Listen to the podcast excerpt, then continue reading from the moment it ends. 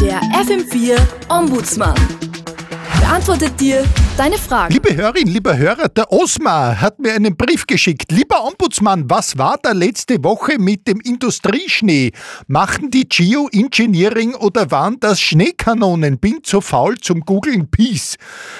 Äh, lieber Oma Schneeflöckchen, Weißröckchen, wann kommst du geschneit? Du wohnst in den Wolken, dein Weg ist so weit, so heißt es in einem Lied äh, der Breslauer Lehrerin Hedwig Haberkern aus dem Jahr 1869. Auch damals äh, bereits eine schön färberische Darstellung, wenn du mich fragst, weil gerade im 19. Jahrhundert war industrielle Luftverschmutzung ein dringliches Problem und konnte auch damals schon zum Phänomen anthropogen verursachter Schneefall äh, führen. Bei stabilem Hochnebel in Verbindung mit Inversionswetterlage und dem Vorhandensein von Kondensationskernen, also Dreck, bilden sich in geringer Höhe, nämlich schneeähnliche Eiskristalle, die sind kleiner als herkömmliche Schneeflocken weiter oben äh, entstehen und äh, treten auch nur lokal begrenzt auf, meistens in der Nähe von Industrieanlagen und Heizwerken. Diese Schneeflöckchen wohnen also nicht in den Wolken, sondern eher im äh, Fabriksschlot. Ihr Weg ist äh, beileibe nicht so weit und Untersuchungen zeigen, dass sie auch mehr Schmutz und Gifte enthalten als ihre natürlich entstandenen großflockigen Cousins.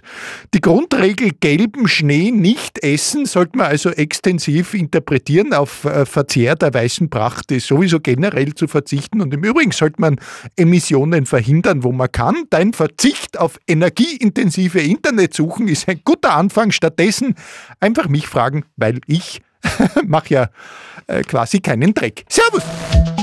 Der FM4 Ombudsmann. Und alles ist wieder gut.